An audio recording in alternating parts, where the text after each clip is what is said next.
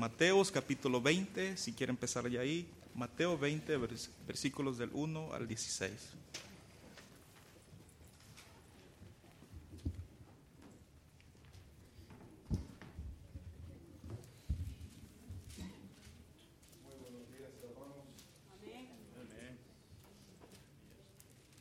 Tenemos uh, no solamente visitas, pero también tenemos el hermano Miguel Ángel. Uh, ha rellenado una tarjeta para indicar que quiere ser miembro, miembro de la iglesia. Entonces, uh, lo estaré llamando esta semana. le haré un montón de preguntas doctrinales, a ver dónde encaja él. si vive, si vive al final, pues lo hacemos miembro, ¿verdad? Eh, tenemos, la iglesia tiene, y me gusta anunciar esto de vez en cuando, uh, tenemos un grupo de, de, WhatsApp donde comunicamos uh, peticiones de oración y cosas así. si quiere estar recibiendo, tampoco nos lo hacemos todo el tiempo, pero si quiere estar recibiendo los mensajes, escríbeme un texto con su nombre, le agrego al, al grupo y así puede estar también recibiendo estas peticiones de oración. Estamos en Mateo capítulo 20 y estaremos leyendo del versículo 1 hasta el versículo 16. Podéis poneros de pie para la lectura de la palabra de Dios. Mateo capítulo 20, empezando en el versículo 1, dice la palabra de Dios. Porque el reino de los cielos es semejante a un hombre, padre de familia, que salió por la mañana a contratar obreros para su viña. Y habiendo convenido con los obreros en un dinario al día, los envió a su viña. Saliendo cerca de la hora tercera del día, vio a otros que estaban en la plaza desocupados y les dijo, y también vosotros a, a mi viña, y os daré lo que sea justo. Y ellos fueron. Salió otra vez cerca de las horas sexta y novena, hizo lo mismo. Saliendo cerca de la hora undécima, halló a otros que estaban desocupados y les dijo, ¿por qué estáis aquí todo el día desocupados? Le dijeron, porque nadie nos ha contratado. Él les dijo, id también vosotros a la viña y recibiréis lo que sea justo. Cuando llegó la noche, el señor de la viña dijo a su mayordomo, llama a los obreros y págales el jornal comenzando desde los postreros hasta los primeros. Y al venir los que habían ido cerca de la hora undécima, recibieron cada uno un denario. Y al venir también los primeros pensaron que ah, había de recibir más, pero también ellos recibieron cada uno un denario. Y al recibirlo murmuraban contra el padre de familia, diciendo, estos postreros han trabajado una sola hora y los has hecho iguales a nosotros que hemos soportado la carga y el calor del día. Él, respondiendo, dijo a, uno de ellos, amigo, no te hago agravio, no conviniste conmigo un dinario, toma lo que es tuyo y vete, pero quiero dar a estos postreros como a ti. ¿No me es lícito hacer lo que quiero con lo mío? ¿O tienes envidia porque yo soy bueno? Así los primeros serán postreros y los postreros primeros porque muchos son llamados, mas pocos escogidos. Oremos. Padre Santo, gracias por tu palabra. Gracias por esta historia que la verdad lo conocemos. Ah, pero te pido, Padre Santo, que el Espíritu Santo pueda obrar en nuestras mentes. Ah, queremos tu voluntad y tu voluntad es que seamos más como Cristo y menos como nosotros mismos. Padre, no es una obra que podemos hacer por medio de un ministerio de música, no es algo que se puede hacer por medio de eh, contar chistes o cualquier otra cosa, sino esa es una obra que hace el Espíritu Santo por medio de tu palabra. Y te pido que tú uses tu palabra ahora en nuestras vidas, que podemos meditar sobre ello, ponerlo en práctica. En el nombre de Cristo lo pido. Podéis sentaros.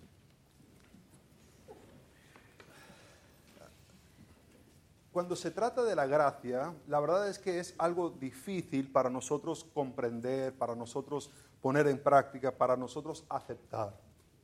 Eh, Para muchos que se pasan la vida ministrando a personas, ya cuando llegan a sus días finales y necesitan que alguien empiece a ministrar a ellos, como que se les hace difícil aceptar eso. Se les hace difícil eh, aceptar que alguien venga y les ayuda. Y, a veces cuando vas a ayudar, como te quieren tratar de pagar en alguna manera ah, ese servicio. Por ejemplo, está la persona enferma y le llevas ah, comida. Y de alguna manera te quieren, te quieren pagar. Ah, como decía, el dinero y todo eso pagase por ese acto de, de amabilidad que se hizo. la verdad es que no entendemos bien la gracia y se nos hace difícil el concepto de la gracia. No queremos quedar deudando con alguien. Y cuando vemos que alguien recibe gracia, como que nos choca un poquito, como que no se lo mereció. Pero es justo el aspecto de la gracia que no se merece la persona el que lo recibe, ¿verdad que no? Tenemos aquí una historia muy curiosa donde vemos un acto de gracia de parte del propietario de, ah, de los terrenos. Y, lo que vemos aquí es que hay esta frase de, eh, que se encuentra en el versículo 16 que dice, así los primeros serán postreros y los postreros primeros, que va con lo que hemos visto en capítulo 19, versículo 30. Es decir, que lo que estamos viendo aquí del reino de los cielos, Jesús lo está pegando con lo que acaba de hablar acerca del reino de los cielos, Ah, con esto de que los niños entran en el reino de los cielos, con esto de que hay este joven rico que es muy moral, este no entra en el reino de los cielos. Y, es más, no solamente eso, pero esta idea de, de que ellos van a recibir 12 tronos. Y a lo mejor estaban pensando, pues genial, 12 tronos, aquí somos 12. No, no sabían lo de Judas, lo que le iba a pasar.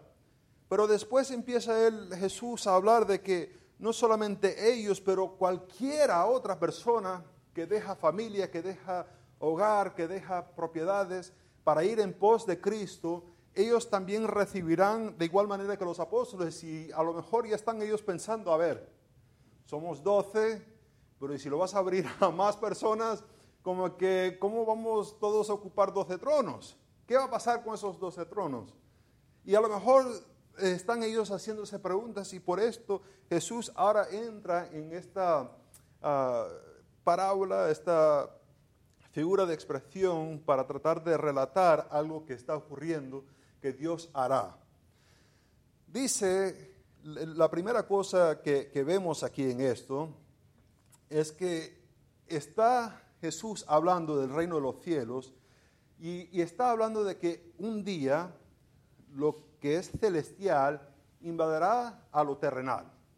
Y esto a lo mejor se nos parece muy curioso, como eh, bastante extraño. Me estás diciendo que Dios, el que creó todo esto, de alguna forma establecerá un reino aquí en la tierra. Eso parece un poco extraño. Ah, nos pasamos hablando de políticas, de, votar, de, no votar, de, estos países que tienen otros líderes. Y, y la idea de que Dios vendrá aquí a esta tierra para establecer un reino, a lo mejor nos parece curioso, extraño. ¿Será, ¿Será posible una realidad así? Pues no es una realidad solamente que encontramos en el libro de Mateo, en el Evangelio de Mateo, sino que es algo que se ha estado desarrollando por medio de la palabra de Dios. Por ejemplo, cuando Dios establece, crea el mundo y establece el huerto de Edén, ah, pone a Adán y Eva ahí y Él es el que tiene la autoridad. Él les da a ellos dominio para dominar las tierras, pero es Dios el que está encargado. En el acto de rebelión contra Dios, Dios es el que toma la iniciativa para acercarse a ellos, para redimirlos. No es ellos que hicieron mal y, fueron a buscar a Dios a pedir perdón, ¿verdad que no? Sino es que Dios tuvo que ir a ellos a preguntarle a dónde estaban y ellos estaban escondiéndose. Dios a lo largo de las escrituras ha sido una narración donde Dios ha estado entrando a nuestra situación, a esto que Él ha creado, para establecerse ah, como autoridad soberano en esta tierra. Y algún día lo hará de completo. Él establecerá un reino. De momento no, ha ocurrido. Pero también vemos esto de ah, lo celestial, entrando, atravesando lo que es lo terrenal en Génesis capítulo 28, del 10 al, al 17. ¿Se acuerdan la situación donde estaba Jacobo, estaba corriendo de su hermano, su hermano Isaú lo quería matar. Su madre le dijo, vete porque te va a matar. Y él sale y está en Betel, se acuesta él y, y está soñando y ve una escalera. Y esa escalera va desde el cielo hasta la tierra. Y hay ángeles que suben y bajan. El, concepto de que Dios entra en esta tierra y tiene cosas que ver con esta tierra no es algo extraño solamente a Mateo, sino es algo que hemos visto en Génesis. Y no solamente ahí, pero en Daniel capítulo 7, que hemos ya visto referencias a este del Hijo del Hombre. En Daniel capítulo 7 vemos que hay uh, gobiernos, hay reinos uh, humanos, pero Dios establecerá un reino. Vendrá desde afuera y establecerá su reino sobre la tierra. Entonces, esta idea que presenta Jesús aquí acerca del reino de los cielos, a lo mejor nos suena un poco extraño. ¿Cómo va a ser que Dios va a venir acá? Pero es lo que Él ha estado haciendo a lo largo de las Escrituras, estableciendo su reino. Y un día reinará aquí en la tierra y habrá perfecta paz. No estamos en esa situación de ahora mismo, ¿verdad que no? Hay un montón de conflictos, hay mucha muerte, mucho dolor, pero un día sí lo establecerá. Ahora, cuando llegamos aquí a Mateo capítulo 20, vemos que eh, nuestra historia ocurre en un lugar, un lugar determinado.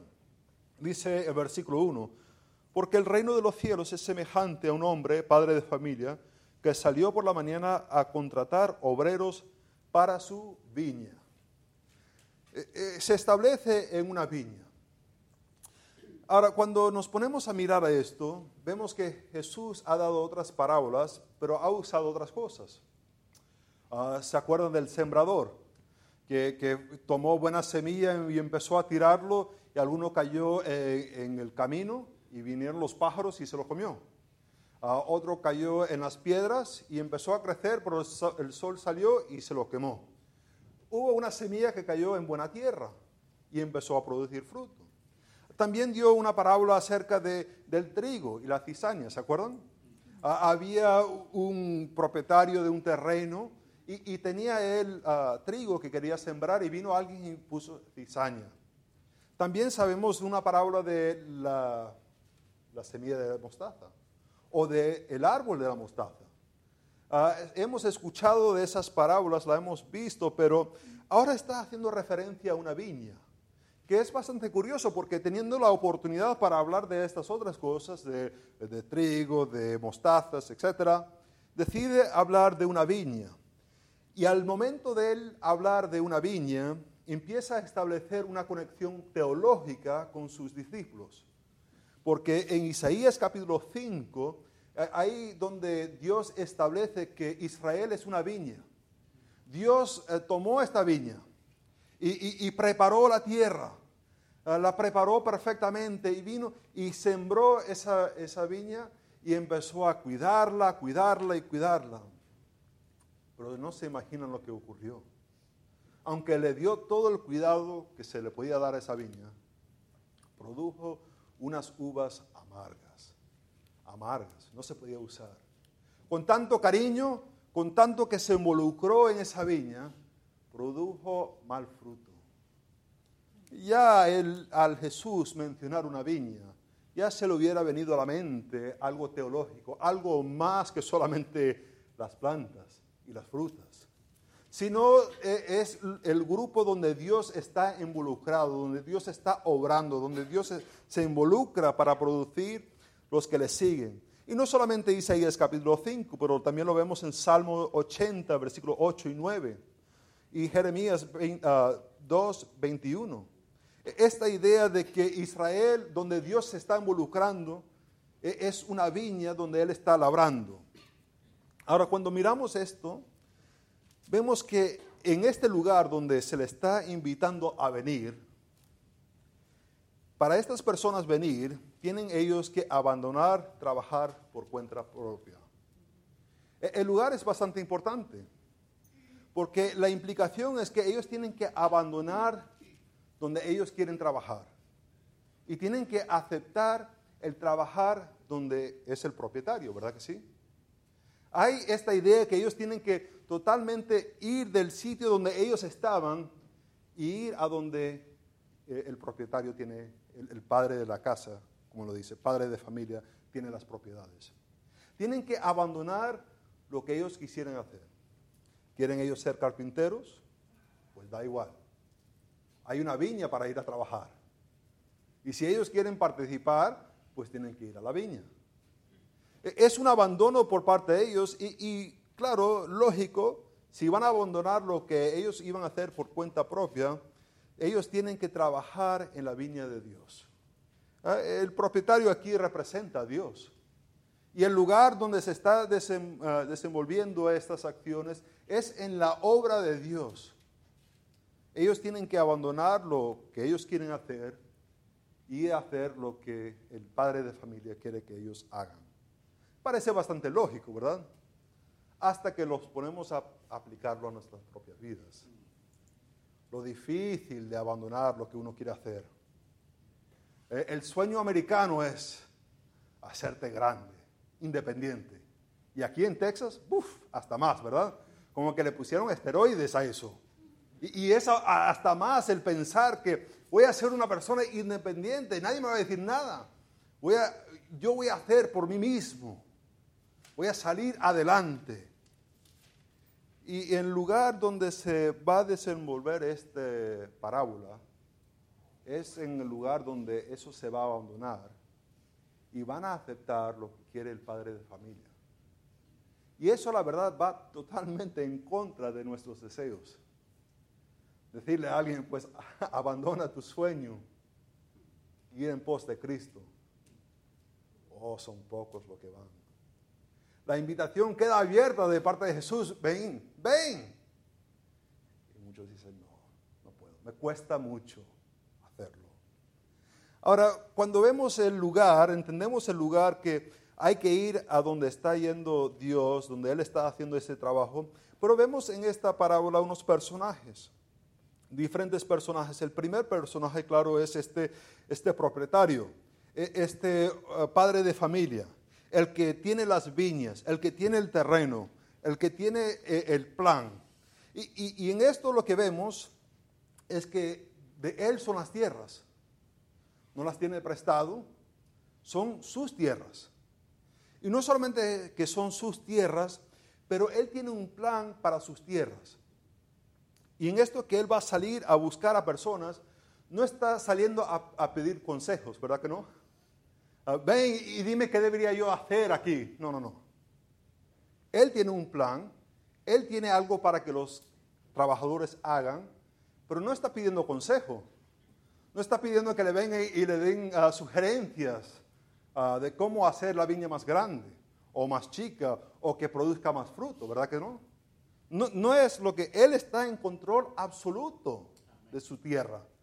Él tiene un plan que quiere desarrollar él tiene un plan que Él va a hacer y Él está invitando a personas a involucrarse en lo que Él se está involucrando. La verdad es, y no quiero ser grosero, pero es como que le da igual lo que piensan los obreros. Como que no les pregunta, mira, ¿qué piensas? ¿Quieres estar en el calor? ¿Quieres estar en la sombra? como que le parece, no estoy tratando de ser grosero, pero es como que le da igual. Porque Él tiene un plan que está desarrollando, Él está haciendo, y Él está buscando obreros para involucrarse en lo que Él está haciendo.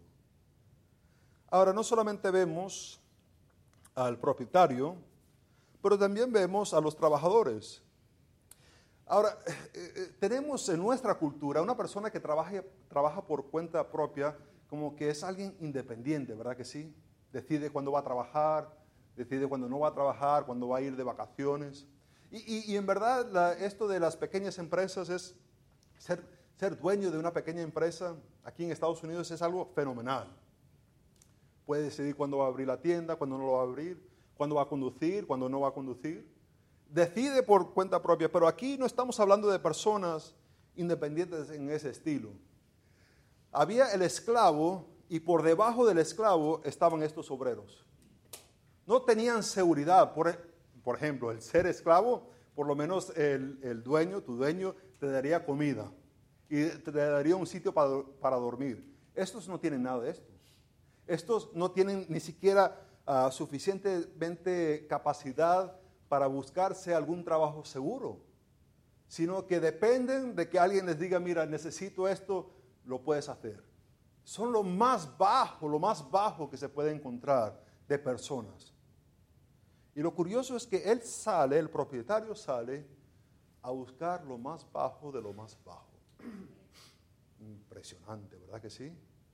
Porque si nos ponemos a buscar uno que podría trabajar para nosotros, ¿qué buscamos? Que tenga sus cualificaciones, empezamos a mirar qué ha hecho, qué no ha hecho, si puede hacer que yo salga adelante, pero como que le da igual si tiene la capacidad de hacerle a él salir adelante, él va a usar lo más bajo de lo más bajo para su obra. Y empieza con los de a la primera hora. En el tiempo de Jesús, esto hubiera sido a 6 de la mañana. Es cuando hubiera empezado el día. Va al mercado, busca a estas personas y, se pone de acuerdo con ellos por un denario. Un denario le va a dar por trabajar. Y esto es genial, feliz. Tienen trabajo para ese día. Y salen ellos a su viña, a la viña del Señor, a trabajar, al padre de familia. Ellos van, tienen este trabajo. Pero curiosamente, el padre de familia regresa a, las nueve, a las nueve de la mañana. Si el día empieza a las seis, pues a la, hora tercera, a las nueve. Va a las nueve y se encuentra en el mercado hay unos hombres que están, no están haciendo nada. Ah, dice la palabra, uh, salió cerca de la hora tercera ah, y los ve en la plaza desocupados, esa palabra desocupados tiene la idea, comunica tres diferentes cosas. Uno, que no tiene empleo. Y puede ser que solamente significa eso, que, nadie los ha contratado ese día. Pero también tiene la idea de ser flojos. Son personas que ah, para pararse a las seis de la mañana como que es muy difícil. ¿A quién se va a parar esa hora a trabajar? ¿Verdad? Eso como que no hace sentido. Mejor me acerco yo a un poco más tarde. Pero hay otra, otra manera de entender esta palabra, que esta palabra a veces lleva este sentido y es que no tienen valor. Como persona no tienen valor. Tú los puedes poner a hacer algo y al terminar de hacer esa obra va a estar hasta peor.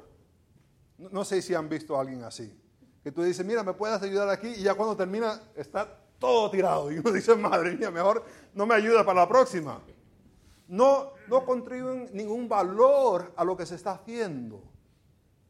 Y es la palabra que se usa, que Jesús usa de estas personas que llegaron a las nueve. Y, pero, ¿qué hace el propietario de la casa?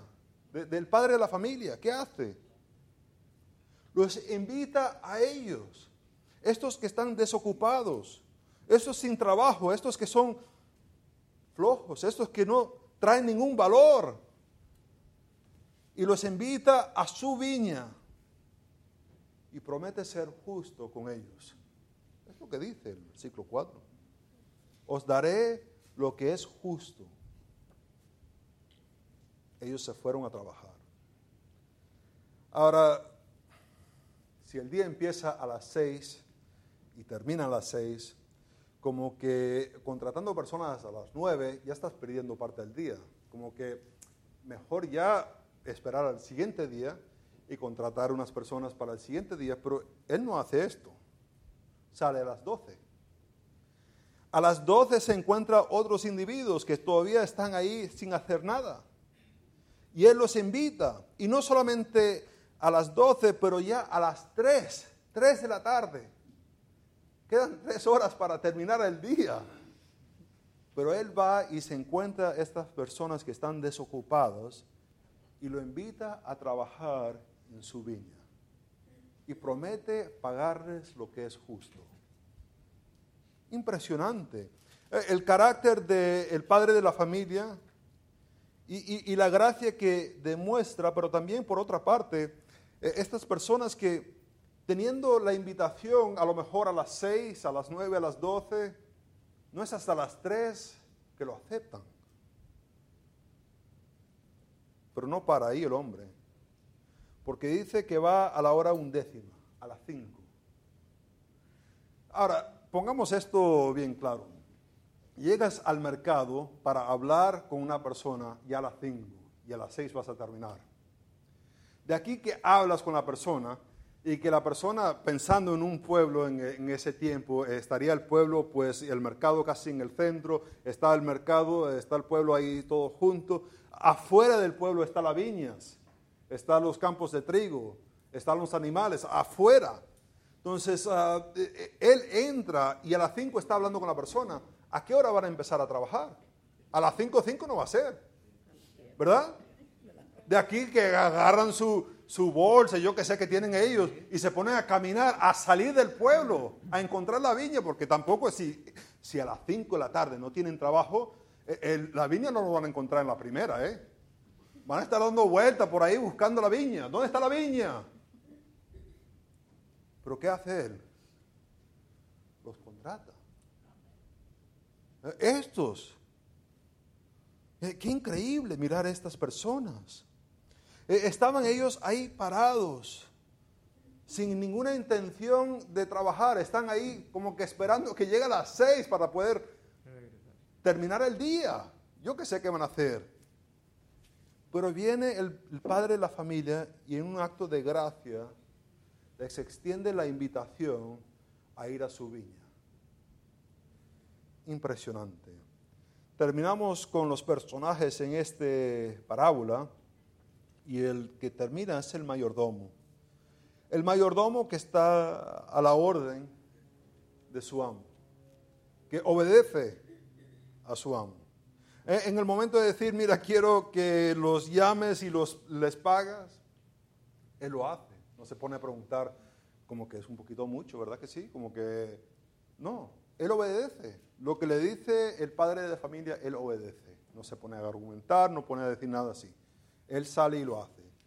Ahora, miramos esto y vemos que el propietario tiene una viña enorme, enorme. Y, tiene trabajo suficiente para todos. No, llega un momento donde dice, ya, ya basta, no, te necesito. Entre que aceptan la invitación, Él los pone a trabajar. Y no solamente eso, pero ah, Él es el que sale a buscar los trabajadores. No es que Él está en la oficina, en el despacho, y espera que gente venga a Él. No. E, es la misma imagen de en el momento del huerto de Edén, ¿se acuerdan? ¿Quién fue a buscar a quién? Dios fue a buscar a Adán y Eva. Adán y Eva se estaban escondiendo. Ahora vemos esto que Él tiene suficientes recursos para pagar no hay uno que no le va a pagar, le va a pagar a todos.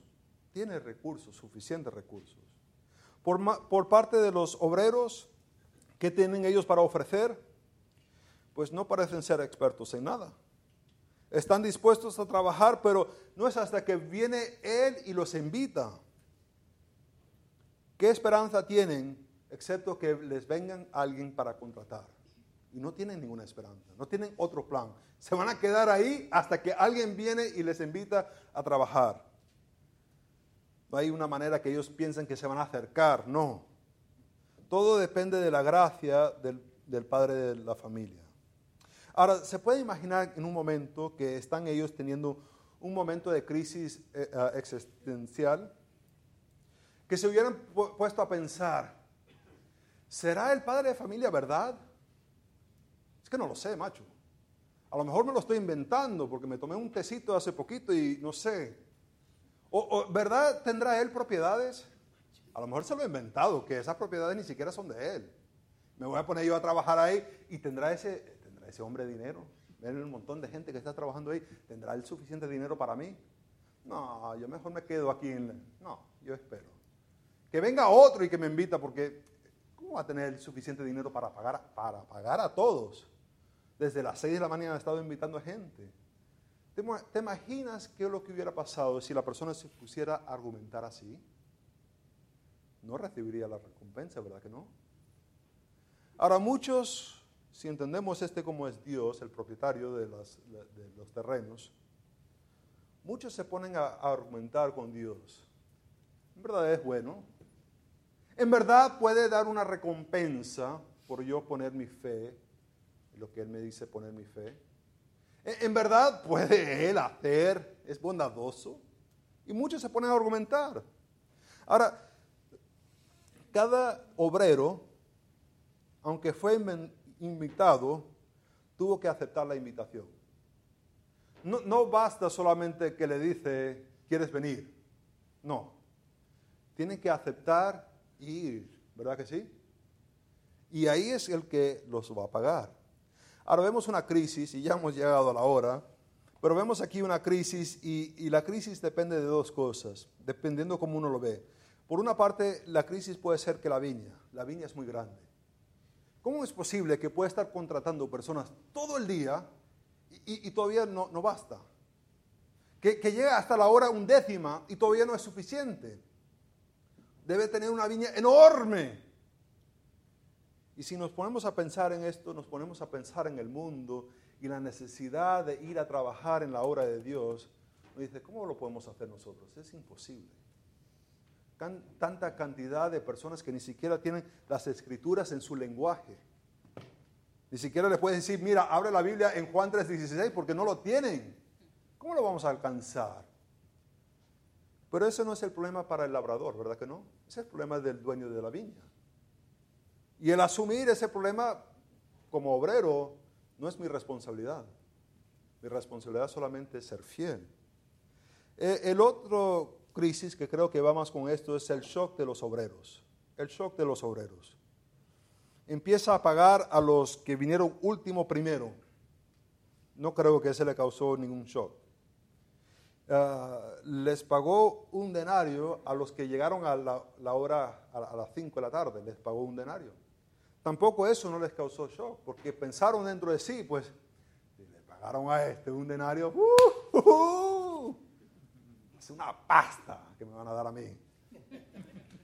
Pero no, le dieron un denario, justo como le había prometido. Ahora, ahí está el shock. Y, y en el pasaje dice que, ah, dice, ah, perdón, en el versículo 12, esto diciendo, estos postreros han trabajado una, una sola hora y los has hecho iguales a nosotros, que hemos soportado la carga y el calor del día. Ve, eh, se pusieron ellos a pensar, no debieron pensar, no fueron contratados para pensar, fueron contratados para trabajar, pero ahora se están metiendo a pensar y, y no debieron pensar. ¿Ves? No les gustó la gracia del padre de familia, de darles por igual a todos. No hay momento para desarrollar exactamente qué es, pero esto es, esto es la salvación. Ahora, las personas que son salvas, hay otras recompensas que pueden recibir. Vimos esto, lo- los pasajes la semana pasada, ¿se acuerdan de ese montón de pasajes que vimos?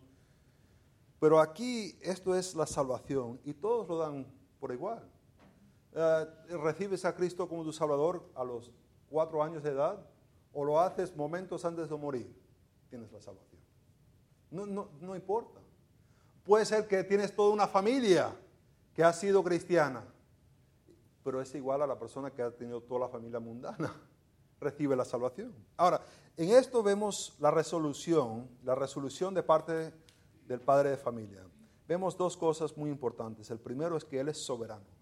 Él hace lo que quiere hacer. Dice, no, no es lícito que yo hago lo que quiero con lo mío. ¿Quién le va a preguntar a Dios, eh, eh, eh, no las estás haciendo bien? Ah, Jeremías capítulo 18, del 1 al 12, ¿se recuerdan que entró el profeta a la casa del alfarero? ¿Acaso el alfarero le pregunta al barro, ¿qué quieres que te haga? No, para nada. El alfarero trabaja y hace como le parece bien a cada pedazo de barro. Dios es soberano y Él hace como quiere hacer. Pero no solamente es soberano, pero también es bueno. Dice ah, que Él hace ah, porque ah, soy bueno, o tienes tu envidia porque yo soy bueno. Él es bueno y es soberano y siempre hace lo que es bueno. Eh, eh, no, A lo mejor pensamos, pues no creo que ha sido bueno. Pues sí. Ahora, cuando miramos esto, vemos que Dios invita a todos a venir, pero solo los que aceptan reciben la recompensa. Puede ser que usted ha estado escuchando la invitación de Dios para aceptar para salvación. No, basta solamente con escuchar eso y decir, ah, pues envió su hijo a morir por mí, qué bonito. Son los que aceptan, que ponen su fe en esa obra que Cristo hizo en la cruz, que son salvos. A lo mejor eh, otros que estamos aquí somos salvos y hemos ido a esa viña pero como que estamos así sentaditos bajo la sombra de la vid y como que trabajando no estamos haciendo. No fue el dueño de eh, las propiedades a buscar personas para sentarse bajo la vid. Los llamó, los contrató para trabajar, para obrar. No de quedarse ahí agustico, no de comerse las uvas ellos, ¿verdad que no? los invitó para trabajar. Y muchas veces es lo que pasa, que muchos aceptamos a Cristo y nos ponemos muy cómodos. No queremos ministrar. Queremos que nos ministran. Y si no nos van a ministrar, pues esta iglesia no es para mí. Aquí vemos que Él está contratando personas para trabajar. Hermanos, hay un montón de trabajo.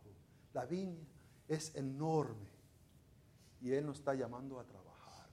Oremos. Padre Santo, gracias por tu palabra. Te pido que nosotros podemos reflexionar. Si hay alguno aquí que nunca ha aceptado a Cristo como su Salvador, te pido que hoy puede ser el día de salvación. Padre, para otros de nosotros que a lo mejor estamos muy a gusto, sentaditos, no estamos haciendo nada. Padre, ayúdanos a reconocer que la invitación a venir a tu viña es para trabajar Habrá tiempo de descanso después, pero ahora es para trabajar. Padre Santo, la mies es mucha, pero los obreros pocos. En nombre de Cristo lo pido.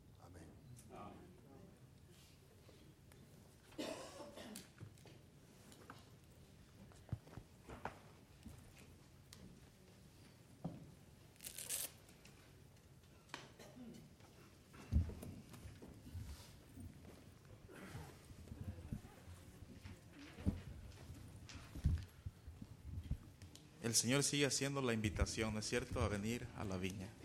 Si usted ya ha aceptado esa invitación, ya está dentro del reino de Dios. Y la Biblia habla en Apocalipsis, ¿verdad?, que nuestros nombres están escritos, ¿dónde? En el libro de la vida. Este canto habla precisamente de, ese aspecto. Hay un nuevo nombre en la gloria. Puesto